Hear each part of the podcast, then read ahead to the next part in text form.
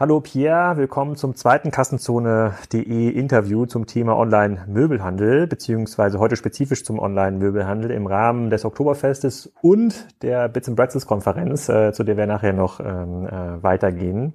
Heute gibt es ein paar ganz, ganz spannende Themen. Ähm, hast du irgendwie Feedback bekommen zu dem letzten Podcast, den ja. wir gemacht haben zum Stationären? Also ein Feedback, das ich bekommen habe, war Pierre, ähm auf was für einem Sofa saß du denn da? Warum haben Alex und du da nichts anderes ausgesucht? Das war übrigens Sofas bei uns in den Telefonzellen im Büro, ja. Und deswegen haben wir gesagt, komm, äh, suchen wir jetzt mal was richtig äh, Schönes raus und jetzt hier in München im äh, The Charles gelandet. Also besser geht's nicht. Wenn sich jetzt nochmal einer beschwert, äh, wir suchen nichts Vernünftiges aus. Genau, wir müssen nachher nochmal feststellen, was das für ein Sofa ist, auf dem du da äh, sitzt. Ja. Auf jeden Fall sieht es hochwertig aus. Also hier sitzt Charles Hotel in München, äh, extrem Kassenzone.de freundlich für Leser und Hörer, die noch ein Hotel suchen in München. Und ich habe gehört, noch nicht ausgebucht dieses Wochenende. Man kann also noch ganz spontan ähm, dahin fahren. Genau, wir haben beim letzten Mal haben wir in den stationären Möbelhandel sind wir durchgegangen, so ein bisschen die äh, Probleme und Herausforderungen von äh, Lutz, Poco und Co.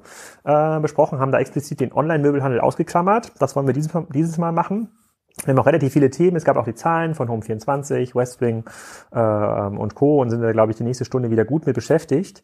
Ähm, es gab aber beim letzten Podcast die Diskussion darüber, was darf eigentlich so ein, äh, so ein Bett äh, kosten oder was darf so ein Boxspringbett kosten. Und äh, Kai hat sich da auch hervorgetan in den Kommentaren beim ersten Podcast und äh, meinte, dass ich mit meinen unter 1000 Euro Anspruchsdenken für ein äh, Boxspringbett ja eher im ähm, Aldi-Segment unterwegs bin. Ähm, für mich ist aber trotzdem weiterhin einfach nur irgendwie ein Lattenrost, eine Taschenfederkernmatratze und so ein bisschen Topper oben drauf, der dann halt mit Stoff äh, bezogen ist und alles, was ich bisher über Produktion, insbesondere im Möbelbereich gelernt habe, sagt mir, naja, 1000 Euro, damit kann man schon eine ganze Menge machen. Ähm, kannst du ein bisschen was drüber sagen? Was darf eigentlich so ein Boxspringbett kosten? Wir hatten den, wir hatten Bruno so ein bisschen als Richtwert. Da hatte das Boxspringbett äh, mit Topper 1,40 breit, brutto 1650 gekostet. Ja, wenn du es irgendwie 1,80 nimmst mit Topper, dann bist du, glaube ich, sogar bei 2100 Euro. Genau, genau. Jetzt Aber, musst du mir mal ja. sagen, du bist ja hier der Experte, ist das jetzt teuer oder ist das nicht so teuer? Ja, letztendlich ist es ein äh, sehr, sehr heterogenes Feld und ich glaube, wir müssen aufpassen, dass wir nicht Äpfel mit Bieren vergleichen. Aber was ich äh, sehr, sehr schön finde, du als Nicht-Experte im Möbelbereich sagst einfach, ja, 1000 Euro ist so mein Preis. Ähm, und ich kann mal davon ausgehen, dass andere Nicht-Experten das auch sagen würden. So, und jetzt äh, kommen natürlich Kommentare äh, bei dir im Podcast oder auch andere, die es hören, die sagen so, oh mein Gott, ähm, von was reden die denn da? Die haben ja keine Ahnung, ähm, das ist ja ein viel schwierigeres Feld. Und na klar, sehe ich das auch, wenn ich jetzt irgendwie in Gesprächen sitze. Es macht einen Unterschied. Kommt das Bett aus Ungarn? Kommt ähm, aus ähm, Österreich? Ähm, hat es, äh, keine Ahnung, 540 ähm, Taschenfederkerne? Was macht denn das für einen Unterschied, ob das Bett aus Österreich oder aus Ungarn kommt für die Qualität? Ja, ähm, für den Kunden macht es gar keinen Unterschied, aber ähm, die Branche an sich sagt ja natürlich, naja, das Bett aus Österreich ist viel besser als das ungarische Bett. Habe ich jetzt auch letztens erst konkret wieder in einem Gespräch gehabt, wo es um eine Verhandlung ging äh, von Einkaufspreisen bei Boxspringbetten. Und dann hat der ähm, Key-Counter gesagt, naja, das Bett kommt ja aus Österreich, ähm, deswegen kostet es 200 Euro mehr. Ich würde aber sagen, den Kunden interessiert es nicht. Ja. Nur um auf deine Frage zurückzukommen, was kostet eigentlich so ein Bett? Ähm, was ich ganz ähm, interessant finde, wo sich gerade so gefühlt der Markt einpendelt, online, sind so die 1000 Euro. Egal, ob du dir jetzt, ich sag mal, einen ähm, Amazon-Händler, wie zum Beispiel die Möbelfreunde anguckst, ähm, da ist das Bett bei 1000 Euro, wenn du dir Möbel.de anguckst. Ein Boxspringbett oder ein normales Bett? Ein Boxspringbett. Ja. 1000 Euro das mit so Topper der, und so. 1,40? Mittelwert ähm, 1,60, ähm, okay. gerade online, der sich einpendelt bei, bei 1000 Euro. Muss dazu aber sagen, das ist auch ein sehr, sehr begrenzter Bereich. Also, ähm, wenn du jetzt im stationären Handel bist, dann hast du eher so Werte von 4.000 Euro bis 9.000 Euro. Und jetzt gab es letztens den schönen Schiff-und-Warentest ähm, zu Boxspringbetten auch wieder. Die haben zum Beispiel nur im Bereich von 1500 Euro bis 4900 Euro, glaube ich, getestet. Hm. Also alles, was da drunter ist und alles, was da drüber ist, haben die gar nicht getestet. Mhm. Äh, aber ähm, was, glaube ich, noch interessanter ist, ist eigentlich die, die Margen, die dahinter stecken. Genau, das ist ja meine Argumentation. Ich sage, ich sage, man kann so ein Bett wahrscheinlich, auch wenn man in Österreich produzieren, für unter 500 Euro Herstellungskosten äh, ähm, hinbiegen. Ja, auch mit 593 äh, Taschenfederkern in der Taschenfederkernmatratze und dann kann man es für 1000 Euro brutto an Endkunden verkaufen plus Lieferung meinetwegen und es kommt immer noch eine Marge raus. Stimmt das oder stimmt das nicht? Ja, stimmt schon. Und äh, um jetzt mal so ein Beispiel zu geben äh, zu den Margen. Ich kenne einen Händler, der hat äh, drei Stores auch in Deutschland, äh, vertreibt aber auch online. Der verkauft die Betten für ähm, 6.000 Euro, das ist der ähm, Bruttoverkaufspreis. Und 600 Euro ist der ähm, Einkaufspreis von den Dingern. Mm, Okay, ja, das ist ja quasi wie der Matratzenhandel, so ein bisschen. So, so ein bisschen, ja. Man muss wirklich dazu sagen, dass ähm, Und er ist ja nicht der, er ist nicht der Hersteller, er ist der Händler, ne? Das heißt, der Hersteller, das heißt, der Hersteller, der hat ja noch eine Marge drauf. Und der wird ja, vielleicht macht er nicht 100 Prozent, aber vielleicht macht er 40 Prozent. Äh, äh, und dann, das heißt, der Hersteller kriegt es für maximal 400 netto produziert. Mag sein. Dann heißt, das heißt aber, nur um hier quasi meine Diskussion mit Kai abzuschließen, ein bisschen unfair, weil Kai hier nicht mit im äh, Podcast sitzt, äh, äh, kann ich mir, also kann ich eigentlich das 4000 Euro äh, Boxspringbett äh, mit gutem Gewissen auf 800 Euro runterhandeln und ähm, äh, der Händler des Vertrauens verdient trotzdem noch was dran. Ja, so einfach kann man es auch nicht sagen. Also ich habe auch schon ähm, Verhandlungsgespräche geführt. Ähm, da hat das ähm, Boxspringbett, was eingekauft werden sollte, 1200 Euro gekostet. Das war der Einkaufspreis. Äh, und es wird dann für 4000 Euro verkauft. Auf der anderen Seite hast du auch so krasse Beispiele, wie ich gerade gesagt habe. 600 Euro Einkaufspreis und ähm, 6000 Euro Verkaufspreis. Unterm Strich würde ich sagen, dass Werbeversprechen und die Wahrheit extrem weit auseinander liegen, gerade in dem Markt. Und um dir da vielleicht mal eine Größe zu geben, in Deutschland ist so der Bettenmarkt oder man sagt eigentlich Bettgestelle 1,6 Millionen äh, Bettgestelle im Jahr groß. Und ähm, letztes Jahr waren knapp eine Million Bettgestelle ähm, Boxspringbetten. Nur um dir mal zu zeigen, wie groß der Markt eigentlich ist und was da für eine riesen ähm, Nachfrage herrscht. Da bin ich ja mit meinem alten äh, ähm, Ra- Bettrahmen ja noch total daneben. Aber wie gesagt, ähm, man kann da Boxspringbett nicht Box mit Boxspringbett vergleichen. Das ist wirklich extrem unterschiedlich. Sind es Asienimporte, wird es aus ähm, in Österreich hergestellt. Da muss ich aber auch recht geben, was interessiert das den Kunden? Ja. Den Kunden interessiert es aus meiner Sicht nicht. Ähm, der kann ja mittlerweile kaum unterscheiden. Ist es Latex, Visco, ähm, was ist es eigentlich? Vor allem habe ich in der Bewerbung auch noch nie so gesehen, dass der Herstellungsort da beworben wird. Aber okay, dann ich, ich fühle mich auf jeden Fall äh, äh, bestätigt in meiner Argumentation erstmal ähm, und äh, sehe da auch quasi relativ wenig. Also äh, wenn man so beobachtet, dass die Hersteller auch zunehmend ja in den Direktvertrieb gehen, ähm, werden, glaube ich, die Preise nochmal deutlich ähm, runtergehen. Und der Markt profitiert natürlich jetzt davon, dass es eine sehr, sehr große Nachfrage nach Boxspringketten gibt und ähm, viele Kunden das auch zum ersten Mal kaufen und nicht wie ein normales Bett kaufen und da auch noch viel Fantasie drin ist in der Preisgestaltung. Das würde ich, ähm, das würde ich auf jeden Fall auch unterschreiben. Okay, dann der zweite Punkt, wo wir nochmal nacharbeiten müssen, ist, ich hatte ja bei den Demexco, das Interview ist letzte Woche live gegangen, ähm, den den Jürgen Leuschel von Massivum im Gespräch. Der war am Stand, hat ein paar Fragen beantwortet. Massivum ist ein Hersteller von Möbeln, ähm, die auch selber handeln auf ihrer Webseite und in ihrem relativ ähm, schicken Laden in Leipzig. Ungefähr 20 Millionen Euro Umsatz, davon 80 Prozent online. Und da haben wir über so verschiedene äh, Wachstumsstrategien geredet. Er meinte, dass man muss den Laden jetzt auf einen, ähm, auf einen Pfad bringen, der auch die 100 Millionen in, in absehbarer Zeit ähm, erzeugt, damit man so Skaleneffekte hat. Ähm, und seine Ideen dabei oder seine, ähm, seine Strategien dabei sind sicherlich auch andere Marken produzieren und auch kooperieren mit, ähm, mit, ähm, mit verschiedenen Läden, um Möbelmarken ähm, in den Markt zu bringen. Aber er meint halt auch, er kann sich gut vorstellen, dass es mehr kleine Pop-up-Stores, also ganz kleine Stores, wo man so ein, zwei Sets einfach noch findet von Möbeln, ähm, 100 Quadratmeter zum Beispiel in, Großstädten, dass das auch ein Hebel sein könnte. Dann haben wir ja bei ja, Avandeo hatte gar nicht so viel Pop-up-Stores gehabt. Die hatten, glaube ich, diese Idee so ein bisschen verfolgt. Hast du schon mal irgendwo gesehen, dass es da so eine, eine zusammen eine direkte Korrelation gibt? Mehr Pop-up-Stores in, in der fußläufiger oder sozusagen Autofahrnähe äh, von einem Großteil der Bevölkerung führt dann zu einem signifikanten Kicker im Online-Umsatz. Hast, hast du das schon mal beobachtet? Mm, Nicht wirklich. Also was man jetzt natürlich mitkriegt, ist, äh, dass Pop-Up-Stores ähm, werden aufgemacht werden. Ähm, gerade wenn du jetzt zum Beispiel Ubanara und Mix anguckst, äh, die in Hamburg im Stilwerk sind. Äh, Ubanara war, glaube ich, auch in Berlin eine Zeit lang im Pop-Up-Store. Ich sehe das aber ähnlich wie, wie Tarek Müller eigentlich. Ähm, der sagt ja auch immer, wofür sind seine Edited Stores in den, äh, in den Läden? Eigentlich nur ein Performance-Kanal, um ihn die Person wieder ähm, ins, ins Online-Geschäft zu bekommen.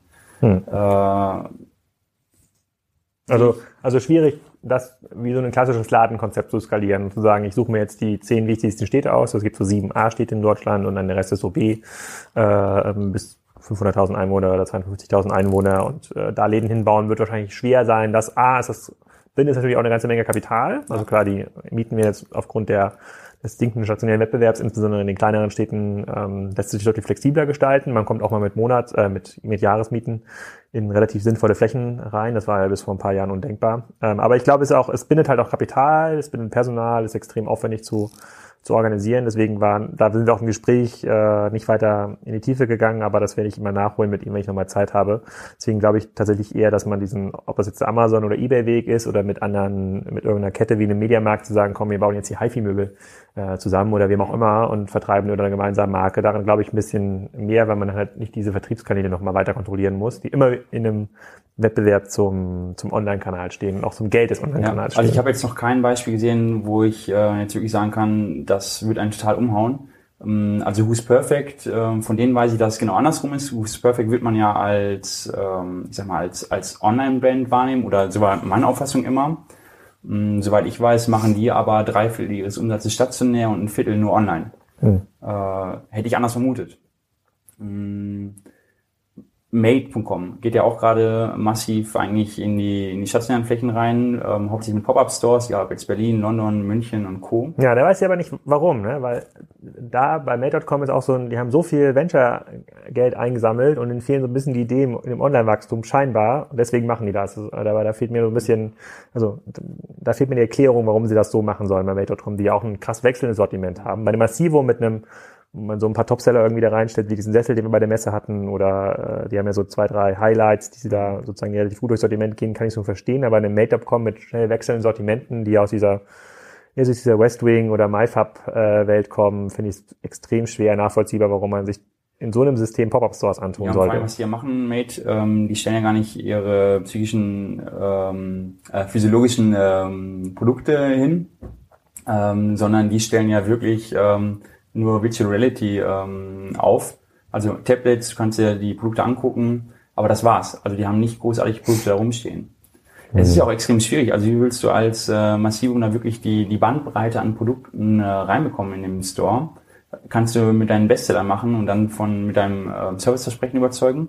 Aber der Ansatz sollte ja nicht sein, dein Sortiment ähm, komplett ähm, online zu bringen. Ja, aber, äh, dich, aber vielleicht sozusagen so Kunden zu gewinnen, um dir dann doch mal den Katalog zuschicken zu lassen oder sozusagen auf die Webseite zu gehen und sich so ein bisschen Eindruck davon zu verschaffen, dass äh, Bilder und re reale sozusagen Möbeleindruck irgendwie übereinander passen. Das ist ja bei, zumindest, ich kannte Massivum auch nicht, bevor ich da nicht ja. zum ersten Mal, also bevor ich nicht beruflich mit denen zu tun hatte und das schon ähm, sozusagen der Ersteinrichter nach dem IKEA, sagen ja. sie, also der Zweiteinrichter so im klassischen ähm, Haushaltsleben und ähm, da habe ich in vielen anderen Läden schon ganz andere Qualitäten gesehen, äh, wo Anspruch und Wirklichkeit nicht über, übereinander gepasst haben, was uns auch so ein bisschen zum nächsten Thema ja. führt. Wir haben ja hier dies, unsere beiden Fälle. Ich habe hier den Laptop nochmal aufgeschlagen, direkt ja. auf Exciting Commerce. Hat ja Jochen macht ja immer macht ja immer hier so ein bisschen den, äh, den Analystenservice sozusagen für den Markt und äh, hört sich diese Calls an, äh, die Rocket, die Rocket-Beteiligung da immer machen müssen. Mhm. Und ähm, ich, ich, ich sozusagen, ich zeige nachher nochmal einen Screenshot im Video, ähm, damit die Leute das auch Link dazu haben. Ähm, da würde ich sagen, gehen wir mal zum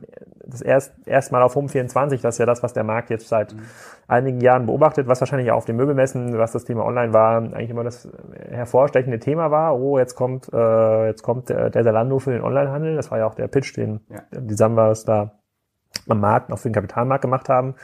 Und jetzt sehen wir da so Halbjahr äh, 1 2016 123,5 Millionen äh, Nettoumsatz, Halbjahr 1 2015 117 Millionen. Das ist ein sehr, sehr armseliges Wachstum für sozusagen einen Online-Pure-Player in Höhe von 5 äh, ähm, Prozent, bei immer noch relativ hohen Verlusten. Ne? Sozusagen, sozusagen 20 Prozent äh, EBITDA-Verlust. Ähm, das ist schon, also 25 Millionen haben sie draufgezahlt auf mhm. diesen Umsatz, was ja schon ähm, enorm ist. So, ich, wir brauchen jetzt, glaube ich, gar nicht so weit auf die, äh, auf die Bewertung einzugehen oder schauen wir nochmal später an. Aber wie schätzt du denn als Möbelmensch diese, diese Zahlen ein und wie reagiert denn der klassische Möbelhandel auf diese Zahlen? Beruhigt und sagt sich jetzt, ha, war doch alles gar nicht so schlimm, nichts mit Zalando, können wir doch wieder Läden ausbauen? Ja. Mm, ich, glaube, ich zum Beispiel würde so reagieren, wenn ich diese Läden hätte. ja, es ist ein Thema, welches eigentlich, was ich äh, auf der anderen Seite schade finde. Also ich ähm, sehe natürlich auch ähm, sehr viele Herausforderungen, die Home 24 hat. Was ich aber persönlich ein bisschen schade finde, ist, dass ähm, Home 24 eigentlich im stationären Handel so der absolute Boomer ist und man immer sagt so, naja, lass die Jungs mal machen, äh, die werden schon irgendwann untergehen äh, und dann läuft das alles wieder. Das sehe ich ehrlich gesagt ähm, nicht so. Mhm. Ähm, ich sehe wirklich ähm, einige Fortschritte auch dabei ähm, und äh, sehe es sogar eher positiv, dass sich der, ähm, naja, Buchwert jetzt mal dem Marktwert anpasst. Also nach der letzten Finanzierungsrunde haben die ja die Hälfte des Werts verloren. Ich glaube, das ist auch nötig, äh, dass man sich da mal ein bisschen anpasst. Mhm. Wo aber Home24 extreme ähm, Baustellen hat, ist zum Beispiel im Versand der Waren. Also wenn du am Markt ähm, wahrnimmst, was passiert eigentlich gerade, wer lässt sich von Home24 das äh, zusenden, wer kooperiert mit Home24, dann ist die größte Baustelle eigentlich, die Waren sind nicht so, wie sie sein sollten, kommen entweder beschädigt an oder beim Kunden. Beim Kunden. Oder ähm, eine andere Sache, ähm, die stellen extrem gute Bilder her, also zeigen ähm, die Produkte in einer sehr, sehr ähm, hohen ähm, Ausführlichkeit. Hm und dass die Produkte hinterher eigentlich nicht dem entsprechen, was du in der auf Home24 gesehen hast. Da habe ich letztens sogar mit der Kooperationspartner von Home24 gesprochen, die gesagt haben, naja, wir sind, haben jetzt unsere Kooperation mit Home24 wieder gekündigt, weil genau das der Fall war und unsere Kunden nicht ähm, zufrieden waren. Okay, aber dann, aber dann lass uns erstmal auf dieses, äh, lass erstmal auf dieses Thema, ähm, die sozusagen die Ware kommt nicht so an, wie der Kunde sich das wünscht, ähm, eingehen. Woran liegt das? Liegt das daran, dass das Zweimann-Handling von DL Hermes da das nicht gut kann oder dass die bei Home24 mit Lager nicht gut verpacken oder also andere Hersteller kriegen es auch hin. Oder äh, andere Händler kriegen es auch hin. Das ist die Frage, wer liefert aus? Also ich glaube eher, dass der Hermes Zweimann-Handling, ähm, dass sie zum Beispiel extrem gut sind. Ähm, die, ähm, ich will jetzt nicht sagen, dass sie sich gerade ins, ins Vorziehen lachen, aber die haben extrem gut zu tun, weil eigentlich kein Dienstleister am Markt so gut wie der Hermes ähm, ja, ähm, Einrichtungsservice die Produkte ausliefern kann. Also habe mhm. ich nur mal extrem positives Feedback. Ich kann es ehrlich gesagt nicht sagen. Also ähm, ich weiß nicht, woran es liegt. Ähm, dass Mit was liefert denn Homefeld 20 aus? Weiß ich nicht, müsste ich äh, auch mal nachschauen. Gucke ich hier gleich mal auf der Webseite nach, was da, was da sozusagen der bevorzugte Logistikpartner ja. ist. Okay, aber und wie, inwiefern ist das, ähm, inwiefern ist das Logist, die Logistikzentrale, also da, wo das, der ganze Kram gelagert wird von Home24 daran beteiligt, oder ist es auch viel Dropshipping, was Home24 macht? Ja, die bauen ja nach und nach ähm, Lager aus. Ich glaube, jetzt der letzte Stand war irgendwie ähm, das achte Lager aufgemacht. Ähm. Versand DL, Renus Logistics und DPD. Okay, also wahrscheinlich kein Hermes. Äh, Zumindest nicht, äh, wenn man die, Lo die Logos auf ja. der Webseite, den Logos auf der Webseite nach, eher nicht, nein. Ja. ja. Ähm, nee, kann ich dir ähm, nicht sagen, also ähm, weiß ich nicht. Okay. Okay, also, da müsste man noch ein bisschen nachforschen, aber das ist tatsächlich das, was dir vom Markt zurückgemeldet wird. Also dass der, ähm, dass die, dass dann Hersteller merken, dass ihre Ware nicht so ausgeliefert wird, wie sie, äh, sagen, wie sie eigentlich mal vom Werk aus produziert wurde oder, wie der Kunde sich das wünscht und dann so ein bisschen auch an Glaubwürdigkeit verlieren. Das ist das eine. Das sieht man jetzt auch ähm, gerade aktuell, wenn man sich die Zahlen auch mal von Jochen anguckt, ähm, was Jochen auch ähm, super analysiert, ähm, dass die Abschreibungen gerade extrem hoch sind, ähm, die einmaligen Abschreibungen. Woran liegt das? Sind es Produkte, die zum Beispiel zurückgekommen sind? Ähm, sind es ähm, Ladenhüter? Ich denke, es werden vor allem Produkte sein, die zurückgekommen sind und die jetzt nicht mehr wieder ähm, zurück in den ähm, Handel gehen. Ich könnte mir, ich überlege gerade, bei Hermes, sozusagen das Autobeteiligung, Otto ist ja auch relativ ja. dicke da im äh, Möbelgeschäft ähm, drin. Vielleicht gibt es dort auch den einen oder anderen Widerspruch in der Kooperation. Ich kann mir das nicht, ja. ehrlich gesagt nicht vorstellen, weil das alles so ex, äh, extrem dezentral gesteuert wird. Aber das könnte, das könnte auch sein. Okay, dann lass mal den zweiten Punkt, warum es, äh, was sozusagen du als aus dem Markt hörst bei Home24 zu gutes Online-Business. also ja, aber äh, man, sagt ja immer sozusagen Content ist das A und O, also gute Bilder, gute Texte, also gute Beschreibung, Produkt, Pro Produktbewertung ja. und dann sind die Bilder aber so gut, dass die diese Sofa, auf dem du jetzt, jetzt irgendwie als 20.000 Euro Sofa wahrnehmen würden und nicht als 5.000 ähm, Euro Sofa. Geht das überhaupt? Also machen das denn die Kataloghändler oder die klassischen Möbelhäuser anders? Also produzieren die so viel schlechtere Bilder oder nur ein Bild von, von pro Produkt? Also wie kommt denn dieser Widerspruch zustande? Oder ist das ein Effekt, der eigentlich bei allen Online-Händlern auftritt, die aber bei Home24 jetzt besonders deutlich wird, weil ähm, die schon so einen hohen, hohen Umsatz erreicht wird. Ich glaube, es ist ein genereller Effekt, weil ähm, du kannst einfach Farben ähm, nicht so darstellen, wie du sie live siehst. Du kannst die Maserung nicht immer so darstellen, wie du sie live siehst und fühlst. Es ist ein grundsätzliches Problem im Möbelhandel, dass ähm, Haptik und Optik immer noch einen, oder ich will es nicht Problem nennen, sondern Herausforderung. Haptik und Optik spielen immer noch eine extrem große Rolle. Mhm. Und äh, wenn du da natürlich die Erwartungen ähm, untererfüllst oder wenn du die Erwartungen erstmal extrem hochschraubst beim Kunden, dann hast du in der langen Gesichter bei der Auslieferung. Ja. Und wie werden grundsätzlich die Zahlen eingeschätzt? Die Leute, die du kennst aus dem Möbelmarkt, die auch einen eigenen Onlinehandel betreiben, der eine oder andere, da haben wir drüber, letztes Mal drüber gesprochen, so ein Lutz oder ähm, so, so ein Poco machen jetzt auch so ein Online-Business. Bei den Home24-Zahlen steht jetzt, dass die ähm, sozusagen Total Orders pro Halbjahr liegen so bei einer halben Million, ja, sozusagen also 500.000 Orders pro Halbjahr, die sie irgendwie ausliefern, netto.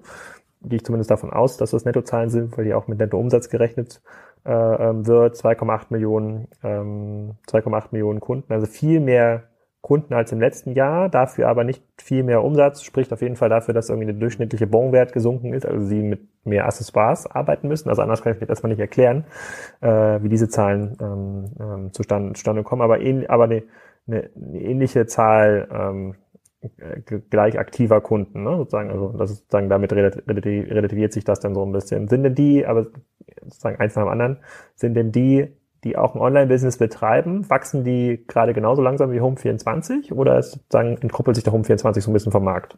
Also erstmal würde ich das Ganze so ein bisschen in Bezug bringen, ähm, dass man mal eine Bezuggröße hat. Wenn du jetzt mal die 123 Millionen im ersten Halbjahr anguckst, wenn wir uns jetzt mal das zweite Halbjahr anti, anti, ähm, antizipieren, hm.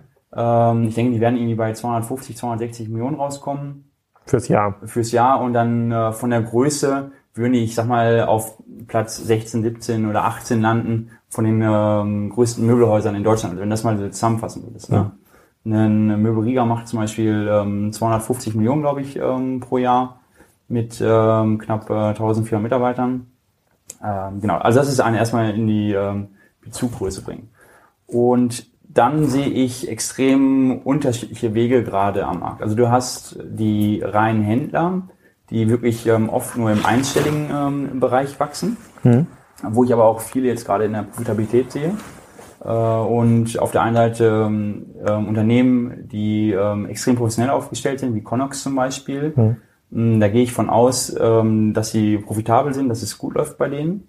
Mm, die sind auf der einen Seite für mich interessant. Dann habe ich auf der anderen Seite aber auch Unternehmen, die höchst unprofessionell agieren die eigentlich sowas wie Customer Lifetime Value ähm, gar nicht kennen, die aber trotzdem profitabel sind. Warum? Weil die einfach extrem hohe Warenkörbe haben, teilweise auch ähm, CPAs von, von 100 Euro. Stört die aber nicht, weil die Marge immer noch ähm, so hoch ist. Wer wächst aber am stärksten? Am stärksten wachsen eigentlich im Moment die ganzen Kurationsmodelle, also sowas wie ein äh, 99 Shares zum Beispiel. Mm, die haben gerade ganz gute Chancen weil die einfach den Gesamtmarkt äh, abgreifen. Genau, die hatten wir ja auch schon im Kassenzonen-Interview. Genau, der Frank war, glaube ich, auch mal bei dir im Interview. Ja, genau. Mm, also diese ganzen Kurationsmodelle, die wachsen im Moment ähm, aber was ist stärker als aber, die Händler. Äh, okay, aber was heißt also Kurationsmodelle? Worauf greifen, auf welche Datenfeeds greifen die denn zurück? Das sind ja im Grunde genommen Produktsuchmaschinen. Ja, ja also klar, diese Kuration, Content, hier ist noch ein Innenarchitekt, der hilft dir. Ja. Das ist eine, aber am Ende des Tages sind es erstmal Produktsuchmaschinen, die diese ganzen Feeds zusammenführen.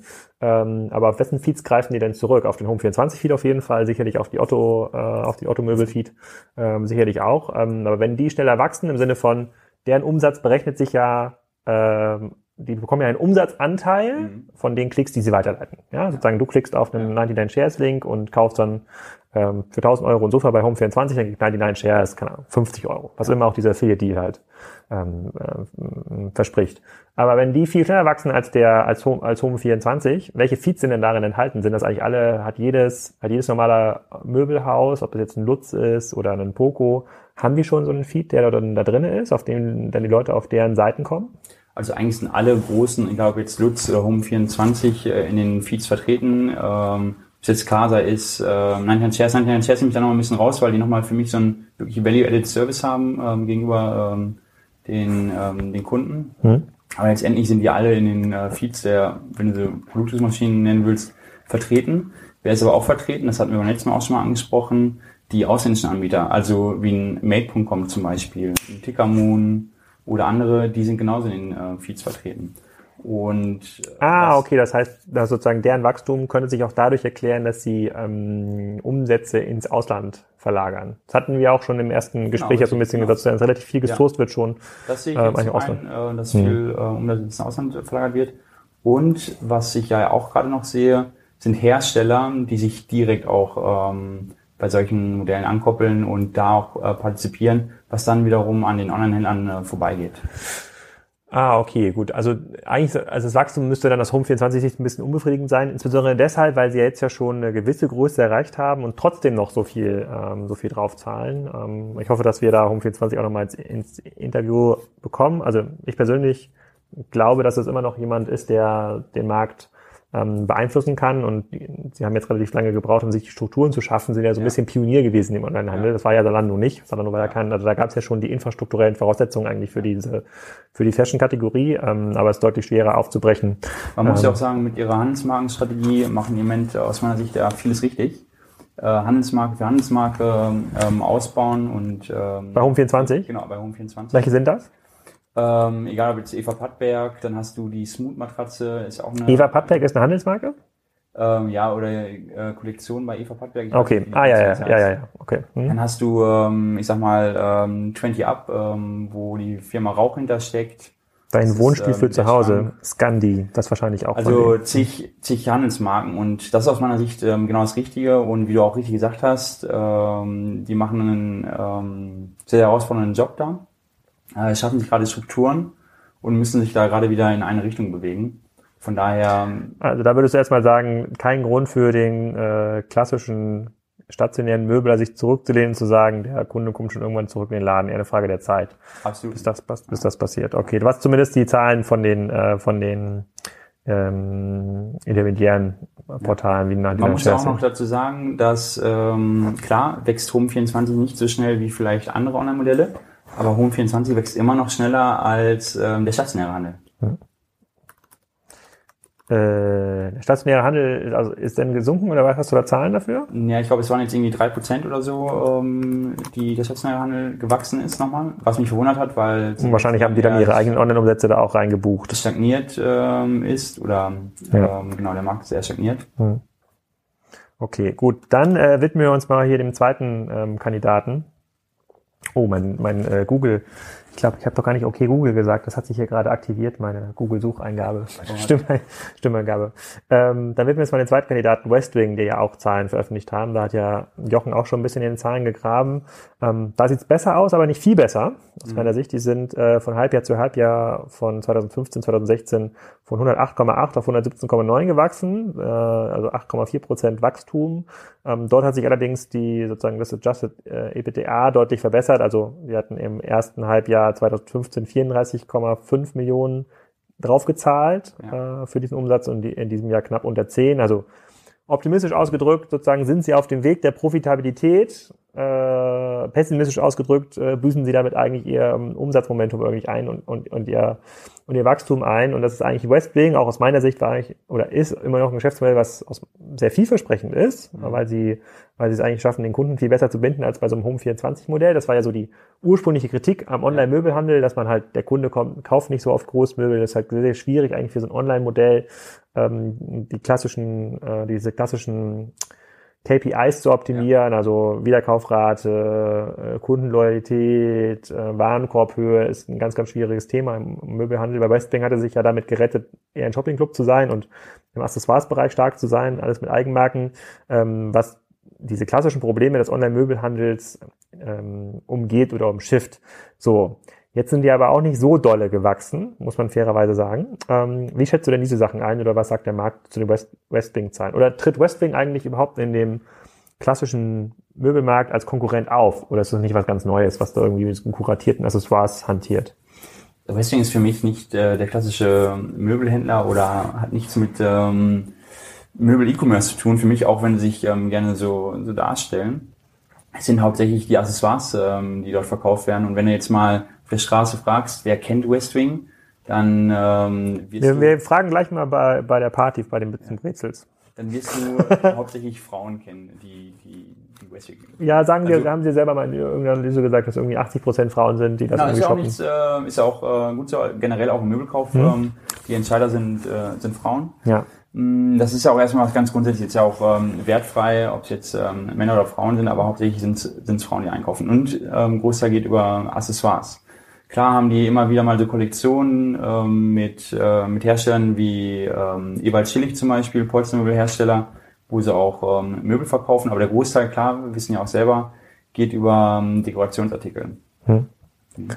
Ja, okay, aber wie schätzt du die Zahlen ein? Also du sagst, du sagst erstmal, das ist aus deiner Sicht ausgenommen aus diesem klassischen äh, ähm, Big Box mhm. Möbelhändler Segment, aber wie schätzt du da die Zahlen ein? Also stimmt das mit den Zahlen überein, die die ähm, Intermediäre zeigen? Also oder müsste es sich auch ein stärkeres Wachstum sein? Weil eigentlich müsste man noch sagen, bei 100 Millionen, das sind jetzt so ein bisschen kritische Masse erreicht. Mhm. Jetzt sind die in mehreren Ländern aktiv, jetzt haben die ihre Logistik auch ein bisschen aufgebaut, jetzt haben sie jetzt mal ein paar Jahre gelernt, wie man, äh, wie man Produkte sourced. Äh, müsste es da nicht eigentlich nochmal steiler bergauf gehen oder zeigen die Zahlen eher, ähm, wenn man da mal ein bisschen tiefer reindickt, und das ist ja zum Glück bei so einer Firma möglich mittlerweile, ja. ähm, zeigen die eher, dass der Kunde eben doch nicht ähm, jede Woche ein neues Beistelltischchen braucht oder ähm, dass die sozusagen, dass die einzelnen äh, die einzelnen Volumen pro verkauften SKU doch geringer sind als gedacht. Hast du da eine Einschätzung zu?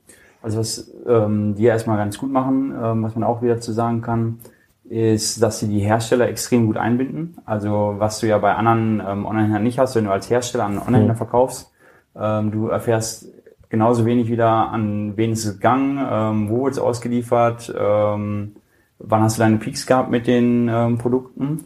Die binden also wirklich extrem gut die Hersteller im, im Backend ein. Ähm, das ist das eine. Und wo ich die größte Herausforderung bei denen sehe und deswegen vielleicht auch, dass die Zahlen nicht ganz so befriedigend sind, die haben natürlich Schwierigkeiten, sich an Intermediäre anzukoppeln.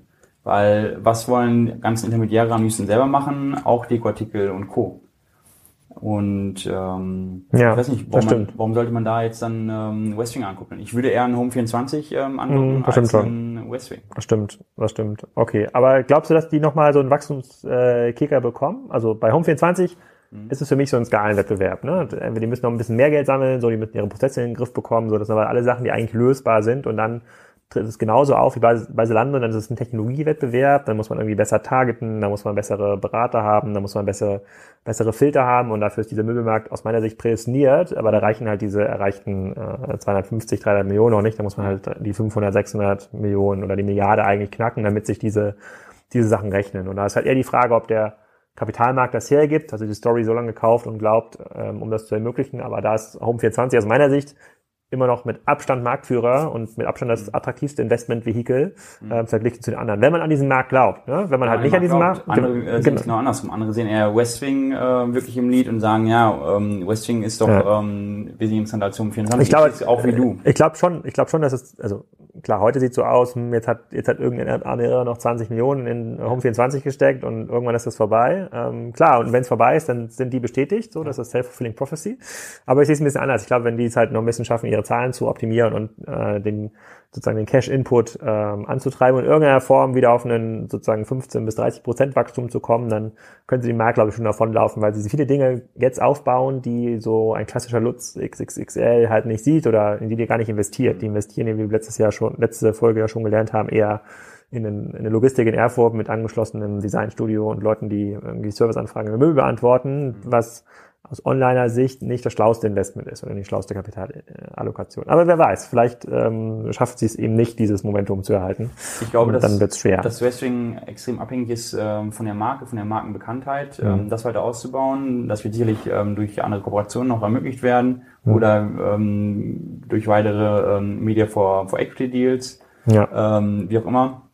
Und äh, Home24 ist eher so der Kandidat für mich, der generell am Markt partizipieren wird wenn er noch äh, weiter wächst. Das ist ja auch total spannend, wenn ich mal mit Leuten unterhält. Ich weiß nicht, wie es dir geht, äh, aber ich werde dann oft gefragt, so ja, ist der Markt nicht schon total gesättigt, ähm, der Online-Möbelmarkt, ähm, der, mhm. ähm, wer kauft ähm, Online-Möbel, ist das jetzt nicht schon das Fass voll? Und ja. wenn ich dann Bei den sage, erreichten 2% Marktanteil. Genau, wenn ich dann eigentlich sage, so nee, es ist komplett anders. Ähm, der Markt fängt jetzt gerade erst an, Schub zu bekommen. Ja. Nur viele oder was schwierig ist. Gut, dann würde dir aber sozusagen der sozusagen geneigte Kommentator in den Blogs entgegenhalten, ja, da sagen die Leute jetzt schon seit drei Jahren. Fairerweise stimmt das auch so ein bisschen. Ne? Ja, da kommt wieder das Argument, ähm, die ganzen ähm, ausländischen Modelle, die ja keiner auf dem Schirm hat. Ja, ja, und äh, da müssten, da müssen wir nochmal eine extra Folge zu machen. Da muss ich mir ein bisschen einlesen in diese, in diese Zahlenströme. Aber bevor wir auf die ausländischen Modelle gehen, gucken wir nochmal auf die, äh, auf die Modelle neben Home 24 und Westwing. Ich glaube, Home 24 und Westwing haben sozusagen in der Online-Diskussion zum Möbelmarkt schon einen sehr, sehr großen ähm, Platz und haben auch eine große ähm, Breite. Aber du siehst ja auch viele andere, sozusagen, du hast ja auch ähm, äh, Mix ja auch schon kennengelernt. Der war, Christoph war ja auch bei uns schon mal im Interview in, ähm, in Berlin, ähm, die so konfigurierbare Möbel mhm anbieten und versuchen auch dieses ähm, Lieferproblem 24, 48 Stunden ähm, viel klüger zu lösen mit modularen Möbeln ja. oder mit, mit modularen ähm, Sets. Hat, hat sich da aus deiner Sicht in den letzten ein, zwei Jahren etwas ergeben oder vielleicht auch in diesem Jahr, was da äh, den einzelnen Möblern zu einer hohen Bekanntheit verhilft? Oder versteckt sich da vielleicht auch ein 100 Millionen Business irgendwo, das aber ja, jetzt nicht wie Buzzwing und Home24 permanent durchs Dorf getrieben wird? Also in dem Markt, äh, über den wir jetzt gerade sprechen, für mich sind es ja ähm, konfigurierbare Möbel. Ähm, da hast du eigentlich so vier große Player, würde ich mal behaupten, oder vier interessante Player, groß kannst du nicht mal sagen. Du hast Mix, ähm, du hast äh, Pickerwood, ähm, dann hast du Holz Connection, die ja hm. eher stationär getrieben sind und auch schon sehr, sehr lange existieren mit 15 äh, verschiedenen Geschäften. Und dann hast du jetzt neu auf dem Markt. Wo ist Pickerwood? Ähm, Aber wo ist denn Pickerwood distribuiert? 15 Geschäfte? Nee, nicht Pickerwood, ähm, Holz Connection. Holz Connection hat äh, 15 verschiedene Geschäfte. In Kiel ähm, gibt's keins. Ne? Das ist ja mein Maßstab immer, ja. Aber in Hamburg gibt's zum Beispiel zwei. Ah, okay. Nein, die ich auch ganz, oder vielleicht sogar drei, nein, ich weiß nicht. Ähm, aber da gehe ich auch ganz gerne rein in die Läden. Mhm. Ähm, also diese vier, ähm, Tülko, Holz Connection, Pickerwood und, äh, und Mix. Mhm. Wenn man jetzt sich auch mal wieder die Zahlen anguckt, ähm, Mix hat jetzt, glaube ich, so eine Million in den ersten drei Monaten gemacht mhm. äh, von 2016. Ja, dass sie irgendwie bei fünf oder sechs Millionen rauskommen. Ist jetzt auch noch nicht die ähm, große Nummer, muss man sagen, am Markt. Äh, immer noch ein ähm, zartes kleines Pflänzchen. Was ich da aber wieder erschreckend finde, dass selbst ein junges Unternehmen wie, wie Mix ähm, sich gefühlt schon auf das verlässt, was sie gerade erreicht haben. Also wenn du den Konfigurator anguckst, für mich wesentlich schlechter als der von äh, Tilco. Ähm, wie, wie, wie bemisst du denn die Fähigkeiten eines Konfigurators? Ja, egal, Ladezeiten, ähm, Usability, einfach anschauen, ausprobieren. wie schreibt sich Tilco? Also Mix für den sozusagen Zuhörer, der hier ja. im Podcast zuhört, MYCS. Und Tilco, also MyCS könnte man auch sagen, aber ich glaube, es heißt Mix für Mixen. Ja. Und Tilco schreibt man T? TYLKO. Tilco, die haben voneinander abgeguckt. Wofür steht das denn? Äh, gute Frage, kann ich nicht sagen, äh, wofür es steht. Ich gucke auf der Webseite. Ich weiß ja, wenn ich mir Tilco angucke und jetzt zum Beispiel Mix angucke, dass ich Tilco wesentlich interessanter finde. Tilco, das perfekt angepasste Regal für alles. Okay. Hm, ja. Und die haben besseren Konfigurator. Wesentlich besser. Hm. Okay, aber gibt es da schon irgendwie Businesses, die, also ich meine, sozusagen Mix würde ich jetzt im, im siebenstelligen Bereich irgendwie verorten, wenn es bei denen ordentlich läuft. Ähm, aber gibt es da irgendwie Businesses, die signifikant sind, auch die online first äh, machen und denken und die irgendwie gut wachsen?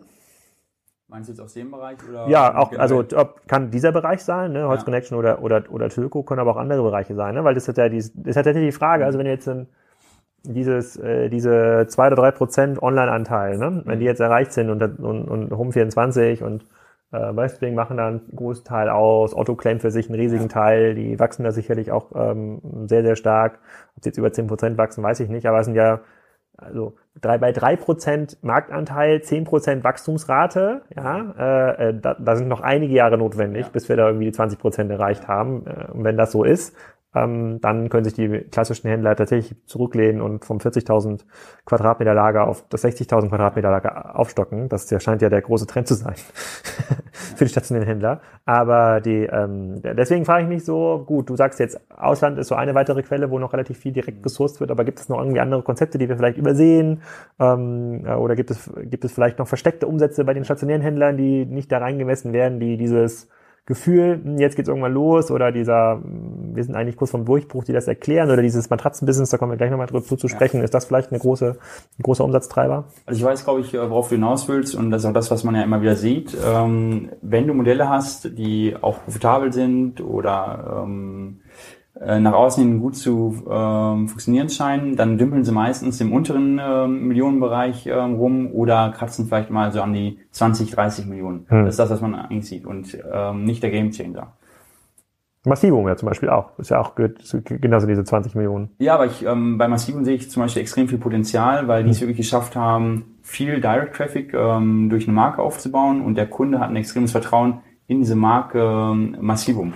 Ich ja. habe den Fehler gemacht, äh, einen Mischwarenladen aufzubauen mit zig verschiedenen Marken, also Herstellermarken. Und die haben es wirklich geschafft, die Marke Massivum zu stärken und der Kunde vertraut auf Massivum und weiß, wenn ich Massivholzmöbel brauche, ja. gehe ich zu Massivum. Also von daher sehe ich ähm, da schon ähm, gutes Potenzial. Ja, auf der Webseite von Tilco steht übrigens nicht, nicht was das bedeutet. Ne? Okay, müssen okay. wir nachfragen. Aber was wir total übersehen, ähm, das war ja gerade die Frage von dir, zum Beispiel so ein, so ein Amazon. Also die aktuellen Schätzungen, ähm, Amazon hm. äh, Möbelcommerce. Guck mal ganz kurz, wie viele... 400 Millionen.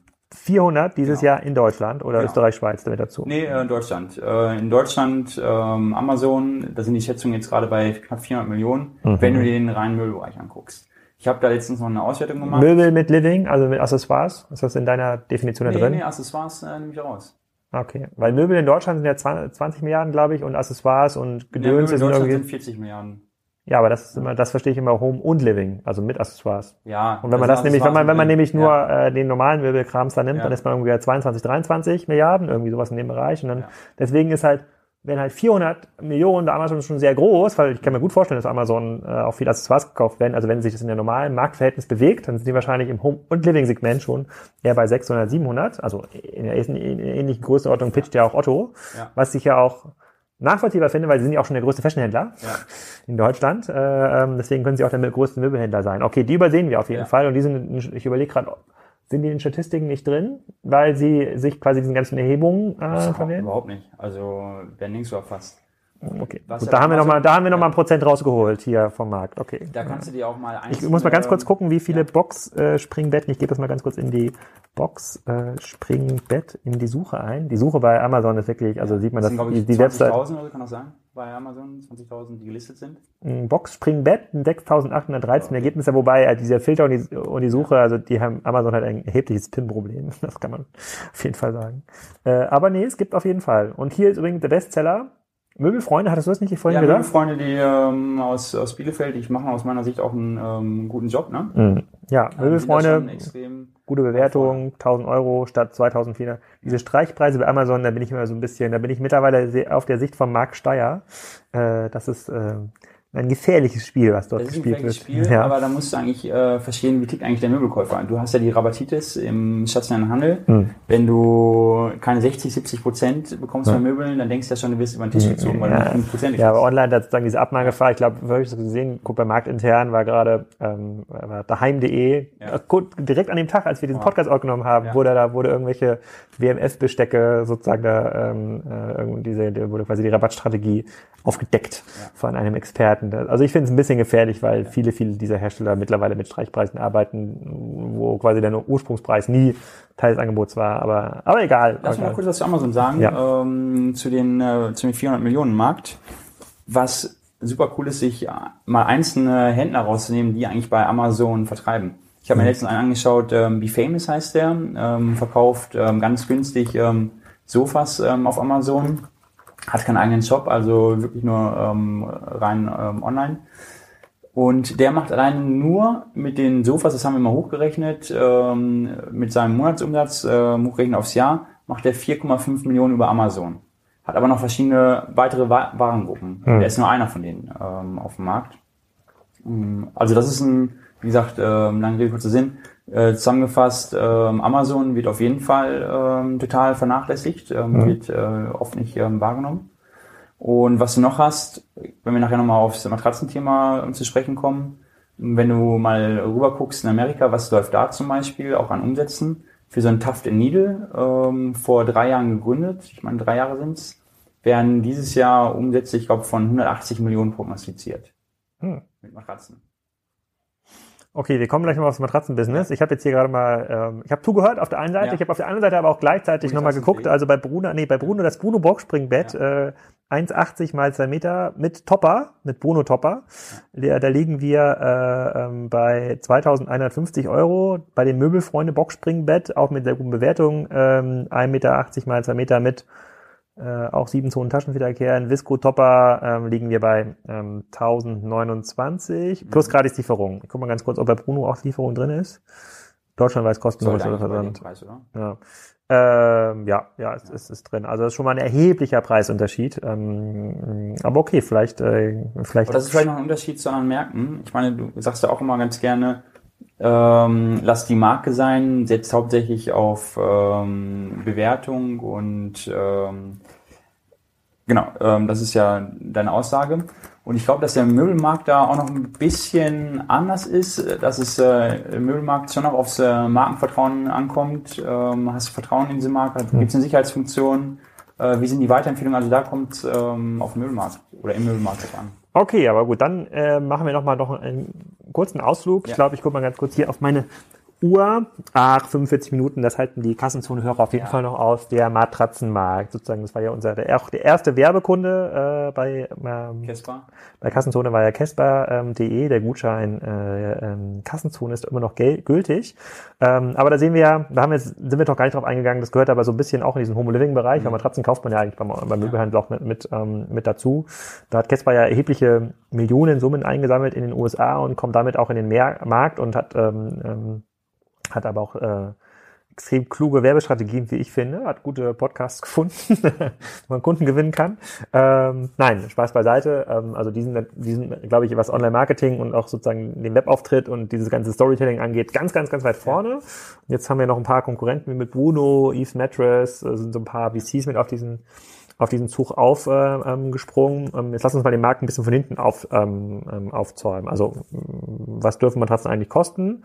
Besprechen wir gleich. Vielleicht im ersten Schritt mal, hast du auch Zahlen darüber, wie viele Matratzen in Deutschland äh, gehandelt werden oder was da über, die, über den Tresen geht? Ja, da habe ich keine Zahlen zu. Ich finde es nur erstaunlich, ähm, wenn du die Zahlen anguckst, wie viele Player auf dem Markt sind. Also ich habe jetzt äh, Matratzenhersteller oder Händler? Ähm, ja, neue Händler. Mhm. Also ich war jetzt gerade noch auf der Bits Pretzels ja ähm, da hat sich Buddy zum Beispiel aufgestellt, das ist ja von der Familie Pohlmann Investment. Hm. Wie schreibt sich das? Äh, in Riese. Buddy? Äh, Wie der Buddy? BU, genau. Ähm, nee, B-U-D-D-Y. Und dann Matratze? Ja. Wo ich mich frage, warum geht ihr auf den Markt? Also, was. Buddysleep.de? Ich weiß nicht, ist es Buddysleep? Ja. Ja? Ja, heißen Buddy, ja. die man, die Matratzen Weltinnovation mit 100 Nächten pro schlafen. Ha, da bin ich ja. mir nicht sicher. Das ist relativ nah dran an, an dem Casper-Pitch, aber okay. Naja, also warum geht man eigentlich auf den Markt? Ähm, was ist eigentlich so die, aber, die Aber hier die Reviews auf der Webseite Daniel H. Punkt, 5 Sterne und Florian O. Punkt, auch 5 Sterne. Okay. Ja. ja. du hast, also du hast Buddy, du hast Moon, du hast Eve Mattress, ähm, du hast Tuft Needle, du hast Casper, dann hast du Bruno. Ähm, genau, Bruno. Du hast so viele ähm, gerade auf dem Markt, die da probieren zu agieren. Hm. Und wenn ich mal frage, also wenn ich bei ähm, zu denen dann hingehe und frage, ja, also wie wollt ihr eigentlich eure Acquisitions in den Griff ja. bekommen? Was soll das? Ähm, dann hauptsächlich über Performance Marketing und ich glaube, die auch. Eine extrem, also die auch. Ähm, da hast du eine extrem schlechte Schnitte. Oh man, das sind ja für, das sind ja für podstars.de großartige Zeiten. ja. Gegen ähm, gegen gegen Casper und Co. Hm. Ja, ich könnte es noch verstehen, wenn du jetzt deine Exit-Strategie, wenn die so aussieht, dass du sagst, naja, ähm, du willst an einen der großen verkaufen später. Hm. Aber ich denke nicht, dass das passieren wird. Also ich ähm, glaube, es ist ein ganz klassischer Verdrängungswettbewerb. Ähm, die Großen wie, wie Tafel Needle, ähm, wie Casper werden das Rennen machen hm. und alle anderen können einpacken. Weil? Weil die einfach quasi die Skaleneffekte besser durchhalten können? Definitiv. Ja, ich, äh, da würde ich vielleicht widersprechen, weil, ähm, also auf der einen Seite ähm, kann man ja auch hochwert, relativ hochwertige Matratzen, so Meter mal zwei Meter kriegt man momentan online beim Testsieger Bei 1, ne? Bei Bet 1 kriegt ja. man ja für 229 Euro zum Beispiel im Angebot und das finden die Leute extrem gut. Dass, und ich kann mir nicht vorstellen, ich kann mir wirklich nicht vorstellen, dass hier äh, ähm, Buddy und ähm, Bruno bei irgendwelche äh, viel höhere Produktionskosten haben. Also die werden auch bei äh, wahrscheinlich bei 100 Euro liegen. Ein sehr, sehr großer Matratzenhersteller aus den skandinavischen Ländern, der, einer der größten der Welt, hat mir mal erklärt, dass so der, ähm, der Markup ähm, beim Faktor 5 liegt. Mhm. Also sozusagen Verkaufspreis vom Hersteller an den Handel wie in den Spendenlager versus äh, Verkaufspreis an den ähm, an den Kunden. Also da ist noch extrem viel Puffer. Ähm, sprich also, klassische Performance Marketing denke, hey, bei wahrscheinlich so 300 Euro Marge für so eine Matratze hat man noch relativ viel Möglichkeiten über Influencer Marketing oder Performance Marketing, je nachdem wie gut man das macht, in diesen Markt reinzukommen. Alle Hersteller haben aber das gleiche Problem. So, das hat immer der Joel Katzmarek ja auch in seinem ja in seiner, auf seiner Webseite erzählt, auf äh, Digital Kompakt. Es gibt da eigentlich relativ wenig Möglichkeiten der Kundenbindung, weil man relativ selten Matratzen kauft. Ähm, oder man muss halt jetzt wie Bruno halt alle 10 stark. Jahre, glaube ich, ne? Ja, vielleicht alle sechs bis sieben Jahre ist ja die Empfehlung. Ob das jetzt stimmt, weiß ich nicht. Aber ähm, auf jeden Fall einen Zeitraum, bei dem es schwierig ist, äh, mit dem wöchentlichen Newsletter für ja. Relevanz zu sorgen im, im, im Postfach. Deswegen, ja, reicht ja, wenn du beim ersten ja. Mal schon profitabel bist beim ersten Kauf. Ne? Genau, A, reicht das schon? So, ich muss kurz die Kamera wieder, wieder starten. Die, ähm, das reicht, wenn du profitabel bist im ersten Kauf, aber ähm, die ähm, äh, Heute gibt es natürlich diesen Wettbewerb im Performance Marketing, deswegen wundert es mich, dass wenn jetzt jemand neu in den Markt kommt, dass überhaupt noch Performance Marketing macht. Also es gibt, glaube ich, total viele sinnvolle andere Kanäle, um so eine Matratze ähm, äh, ähm, bekannt zu machen. Äh, es, ein, ich, es wird sicherlich ein Markt sein. Ich habe jetzt noch keine äh, Wettbewerberpräsentation gesehen da oder eine ähm, Anbieterpräsentation, bei dem auch, ähm, wenn pro Jahr äh, 1,2 Millionen ähm, Rahmen verkauft werden, wenn man sich 1,6 Millionen, 1,6 Millionen und wenn man das mal so herleiten äh, und wahrscheinlich so ein Bett, zwei bis drei Matratzen erlebt ähm, in, äh, in seinem Leben, dann wird wahrscheinlich der Matratzenmarkt irgendwo zwischen zweieinhalb und vier Millionen in Deutschland sein. Wahrscheinlich ist das noch zu hoch, weil äh, weil bei ähm, äh, weil, weil es sozusagen diese Doppelmatratzen noch gibt. Aber irgendwo so in dieser Größenordnung. Das heißt jetzt kein unendlich großer Markt und man kann diesen Matratzenverbrauch ja auch nicht ähm, nicht optimieren. So, die Bewertung ist die eine Sache von Kespers und äh, und Co. Aber hast du da in diesem Bereich auch schon mal Möglichkeiten gesehen, wo dann die Hersteller sagen, wie so ein äh, wie so ein dänisches Bettenlager, den gehört glaube ich diese Matratze Schlaraffia oder ist die von Matratzen Concord? Ich verwechsel das immer. Äh, Schlaraffia ist glaube ich von Rektika, ne? Meine ich. Äh, nee, Dunlo Pillard. Ich glaube, Dunlo Pillard okay. ist die, die ist, glaube ich, von dänischen Bettenlager. Ich weiß gar nicht, was Matratzen Concord für eine, für eine, äh, für die, die dann sagen, hey Pierre, hier äh, Buddy und äh, Eve und äh, Eve's Mattress und äh, Casper geht ja voll ab. Ich glaube, wir brauchen auch so eine Matratzenmarke, ähm, damit wir hier unserem Laden die Matratzen ein bisschen pushen können. Für den Preis können wir das auch. Siehst du da so ein bisschen Anfragen? Oder? Die meisten machen das, also oder einige machen es ja. Ne? Ähm, wenn du jetzt ähm, ähm, die Matratzen hier auf dem deutschen Markt anguckst, viele kommen zum Beispiel von Breckle, das ist ein großer ähm, Matratzenhersteller in, in Deutschland. Hm. Der hat mehrere Kooperationen ja, habe ich, das war meine erste Matratze, die ich bei Otto.de gekauft habe, als okay. du angefangen habe, auch von Breckle. Ja, ja sieben Zonen Kaltschau. Äh, das ist ja das, was ich auch immer wieder sage und äh, wo der Markt ja tendenziell gerade hingeht, dass mehr und mehr Hersteller sagen, wir gehen Kooperationen ein, entweder mit einem Online-Only-Brand, die selber die Marke hochziehen, oder die suchen sich jemanden, der das für die macht, der sagt so, hey, ich brauche jemanden, ähm, der für mich die Marke aufbaut. Das mhm. ist schon der Weg, der, der gerade gegangen wird. Weil du einfach ähm, rauskommen musst ähm, aus dieser Schiene, dass die Händler und Verbundgruppen jeden Tag auf die Finger schauen und sagen, du, du äh, lieber Hersteller, darfst ja mit deiner A-Marke oder mit deiner Industriemarke nicht verkaufen. Dann, logische Schlussfolgerung, ähm, baue ich eine weitere Marke auf. Hm, ja, also würdest du jetzt sagen, würde ich jetzt ein Breckle schwerfallen unter der Breckle? Also den, den ähm, Herstellern fällt es extrem schwer, eine Marke aufzubauen. Das ist äh, definitiv nicht das, was sie haben. Hm. Deswegen sind die froh um solche Kooperationen. Stellen denn die, stellen denn die äh, Brunos und Co. ihre Matratzen selber her oder ist das auch nee, das ist auch ein ähm, anderer Lieferant. Also es ist ein klassischer Hersteller, der genauso auch im Handel äh, unter einer Industriemarke verkauft. Hm. Und äh, du kriegst aber suggeriert von, von Bruno, was auch nicht für mich verwerflich ist, sondern auch ähm, gut gemacht, weil es ist ja auch eine Dienstleistung, ist ja auch ein Mehrwert, ähm, die Marke. Hm. Äh, du kriegst suggeriert, nein, der Hersteller ist, ähm, ist Bruno. Hm. Okay, also ich, mir, mir erschließt sich ja dieser Markt noch nicht. Also ich habe jetzt, äh, ich habe jetzt bei diesem Testsieger mal Probe bestellt, weil fürs Gästezimmer ja. noch eine Matratze brauchen. Die ist noch nicht da, aber ich habe gerade nachgeguckt. Es ist noch innerhalb des äh, angekündigten Lieferzeitfensters von sechs bis zwölf Werktagen. Es ist noch, äh, es sind noch vier Tage Zeit. Okay. Deswegen kann ich da noch nicht. Äh, kommt sie ja morgen. Äh, sie ist noch nicht auf versendet äh, gestellt in der in, in der Versandübersicht, aber es ist so extrem schwer von ein extrem schwer von außen einschätzbarer Markt. Es ist halt er bedient halt alle diese VC-Stories, also großer Markt, so irgendwie mehrere Milliarden, es wird immer wieder gekauft, so ist einfach zu produzieren, aber mir fehlt da so ein bisschen die, mir fehlt da so ein bisschen die, ähm, also der Glaube daran, äh, was ist eigentlich so der, ähm, was ist eigentlich so der Trigger? Ich glaube da schon sehr stark an diese, an das, was du sagst, an die Skaleneffekte, die, die in so einem Modell bei Caspars irgendwann erzeugt werden können, einfach, einfach wenn sie groß genug sind, ob das dann ein ein großer Händler kauft, wie ein Amazon oder der, ein großer Hersteller, weiß ich auch nicht so genau. Ein Hersteller kann ich mir nicht vorstellen aufgrund der genannten Probleme mit, den, mit der klassischen Handelslandschaft. Auf der anderen Seite sehe ich halt dieses Produkt langfristig eher beim Möbler, weil, weil man dort öfter ist und dem es, schwierig, dem es einfacher fallen müsste, diese Verkaufssituation ähm, zu erzeugen zusammen mit einem Bett zum Beispiel oder ähm, er hat halt diesen Performance-Marketing-Druck nicht. Also so für mich so ein Produkt, was eigentlich über über einen Performance-Marketing-Wettbewerb extrem schwer zu, ähm, zu skalieren ist. Also vielleicht, glaub, vielleicht erleben wir das ja mit Casper, ja. dass sie es schaffen, wie der Vitra Launch Chair, ja, so eine Ikone zu sein oder so ein, sozusagen so ein Marktprodukt zu werden oder wie die Nespresso äh, aber das können wir, glaube ich, also ich kann es heute noch nicht beantworten, also ich finde es extrem, extrem schwer. Das wird so ein bisschen der Markt zeigen, ähm, wer nur auf Performance Marketing setzt, also wer spielt eigentlich das Spiel, ähm, ich will meine Marge abgreifen, setzt nur auf Performance Marketing, ich glaube, da sind die Karten relativ schlecht. Klar hast du deine Marge dabei, aber das ist ein Geschäft, das kannst du von heute auf morgen wieder abstellen, gerade auch wenn die Performancepreise durch die Decke gehen. Für mich sind dann die Aspiranten ähm, spannend, wie zum Beispiel äh, Bruno Bett, die auch wissen, okay, was zählt eigentlich beim, beim Möbelkauf oder welche Marketinginstrumente ähm, wirken beim Möbelkauf extrem gut.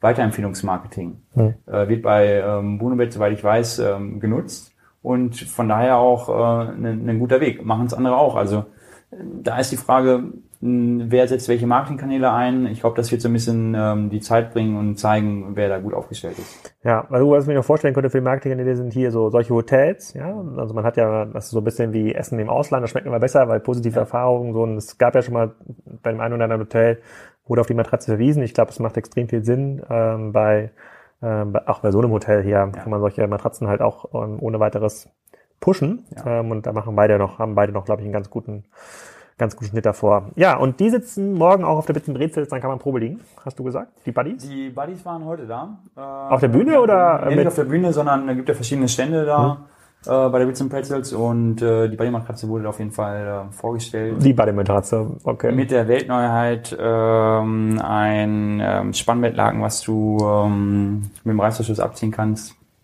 Man, da natürlich jeder dann sein, sein USP mir rauszustellen. Ein Spannbettlaken mit Reißverschluss, das ist die Weltneuheit.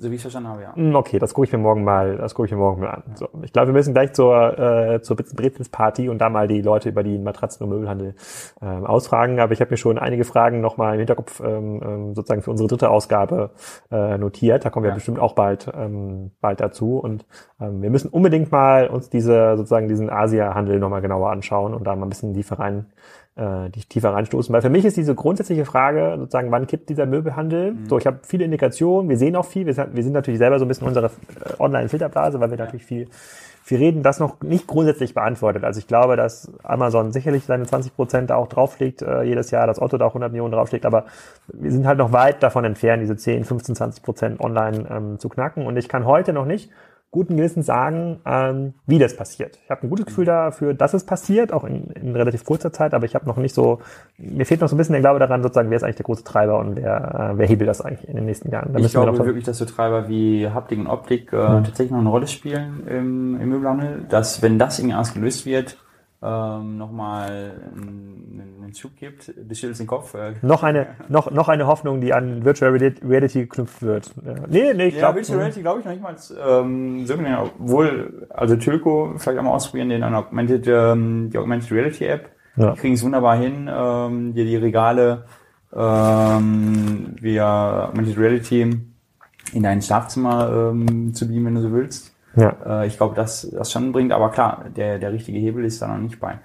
Hm, vielleicht abschließend gerade noch, ich meine, wir stecken ja, wie du richtig gesagt hast, in so einer Bubble drin. Äh, wir kennen Home24, kennen Westwing. Äh, für uns sind das ja schon Namen, die, naja, man kann das schon fast nicht mehr hören, weil man tagtäglich drüber redet oder ähm, irgendwo aufschnappt. Ja.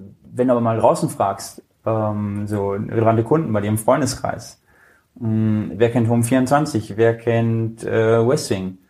Es sind so wenige. Äh, das finde ich eigentlich erschreckend, dass äh, ja? so wenig Leute die, die Player, die wir am Markt kennen, ähm, eigentlich ähm, wissen, wer ist ja. er überhaupt. Also da ist noch extrem viel Potenzial nach oben. Gute Nachrichten für die Familie Krieger und Co. Ja, ja die kennt man wiederum. Also ja, ähm, Do so, Dodenhof, so ein, ja, so ein Lutz, ähm, so ein Dodenhof, die kennt man aber die, die Pew-Player an sich sind noch sehr, sehr unbekannt. Ja. Ach, das, das, das, David, das wird sich nochmal ändern. Da gibt's noch den einen oder anderen Media-Deal, der wird hier bestimmt gerade geschlossen werden, der bisschen Brezels. Da gibt's ja auch der, sagen die Media, die eine oder andere Media-Anbieter hier in München, der da. Sitzt ja nicht ganz so weit entfernt. Genau, genau, genau. Ja, Pierre, dann erstmal vielen Dank an dieser Stelle.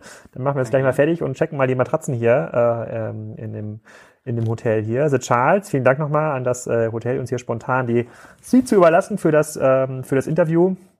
Und äh, da müsst ihr auch buchen, liebe Hörer und äh, Leser, damit das auch bei anderen Hotels funktioniert. Vielen Dank. Super, danke.